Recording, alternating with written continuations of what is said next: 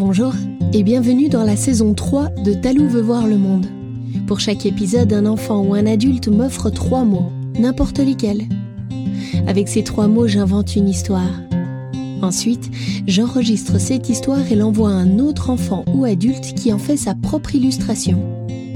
Chaque nouvel épisode est à découvrir sur le site talou.ch et en podcast.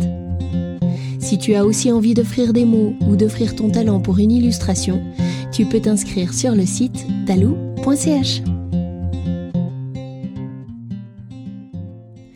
Peut-être que tu ne le sais pas, mais dans quelques jours, je partirai vivre dans un autre pays pour une année entière. Et je me réjouis. Avant de partir, je voulais offrir une histoire aux gens que j'aime, pour ma famille, mes amis, mes collègues, et leur dire au revoir et à bientôt.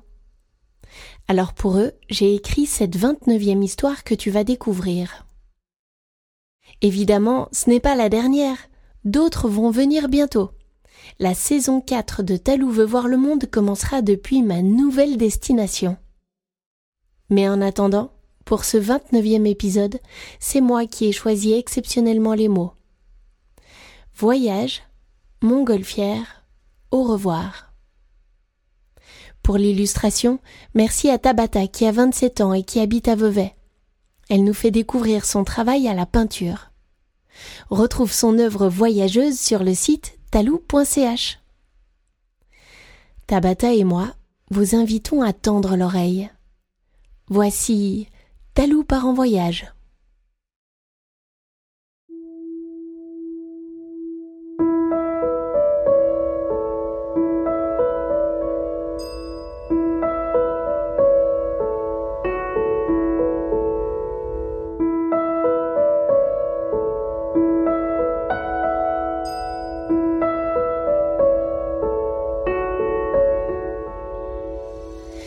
Il était une fois une petite fille qui s'appelait Talou.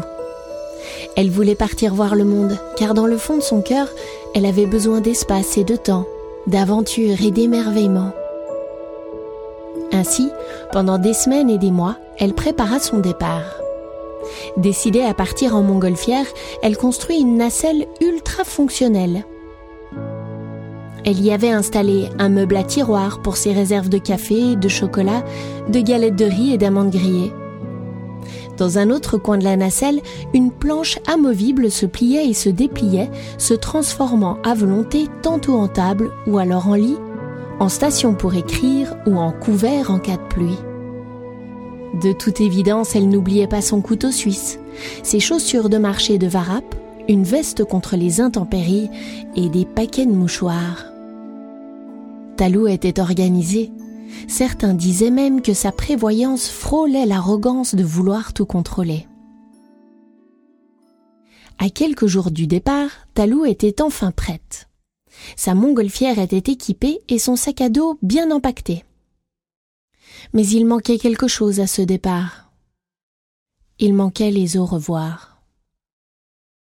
Talou était bien embarrassé de ne savoir quel mot offrir entre ceux qui sont à garder secret et ceux qui sont à dire. Alors comme à chaque fois qu'elle avait une question, elle alla voir la rivière pour lui demander de l'aide. Ma chère rivière, aide-moi, je t'en supplie, lui demanda Talou. Mais la rivière ne répondit pas. J'ai tant de choses à leur dire avant de partir, mais je ne sais pas comment, je ne sais pas traduire mes sentiments.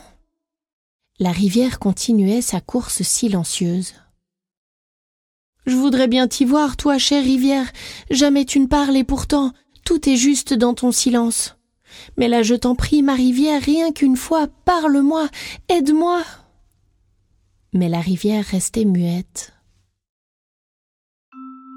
Pendant que Talou fixait les eaux du regard dans l'attente de la précieuse réponse, elle ne vit pas au-dessus d'elle les nuages s'amonceler en une palette de gris nuancé.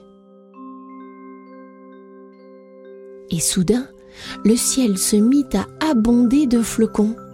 Des milliers de points blancs inégaux, denses et intenses, venant faire une couche épaisse sur les galets de la rive. Alors Talou comprit elle fit un clin d'œil de complicité aux éléments en leur disant Merci le ciel, merci la rivière. À vous deux vous faites une bien belle paire. Je sais maintenant ce que je dois faire. Je vous remercie pour vos lumières. Le jour de son départ, Talou s'installa dans sa nacelle, entourée de ses fondamentaux et de son strict essentiel. Visage au vent et cœur en débordement, elle coupa la corde qui la retenait à son sol du moment. Elle coordonna sa respiration à la pulsion des flammes hautes et vives, et elle décolla, montant tout droit au creux du ciel gris et nuageux. Là, elle s'empara d'un sac, bondé de milliers de petits bouts de papier. Pliés en tout petits morceaux, elle avait écrit sur chacun d'eux un mot. Amour, gratitude, enthousiasme, confiance, audace, magie, merci.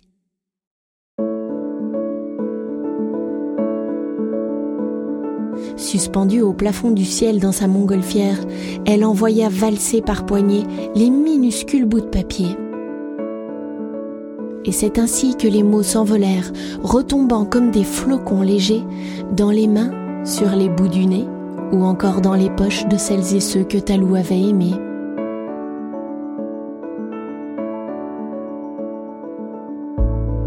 On ne sut jamais où Talou était allé mais chaque personne qui l'eût connu garda dans son cœur un mot qu'il ou elle avait reçu. Si un jour la neige tombe à nouveau au-dessus de chez toi, regarde bien les flocons dans le creux de ta main. Il se peut que ce soit des papiers pliés avec un mot d'amour tout bien caché.